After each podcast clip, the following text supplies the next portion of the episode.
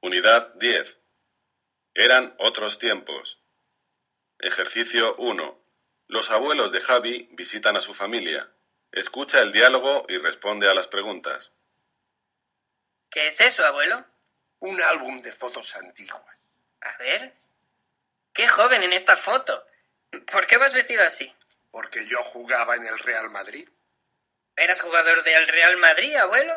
Anda ya. Que sí. Y entrenábamos todos los días.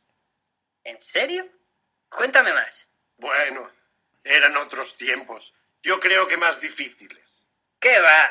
Ahora es casi imposible jugar en el Real Madrid. No estoy de acuerdo contigo. Simplemente hay que trabajar duro. Si tú lo dices... ¿Y qué otras cosas hacías cuando eras joven? Como a tu edad ya trabajaba, solo salía con los amigos los fines de semana. ¿Ibas a la discoteca? No. Antes no había.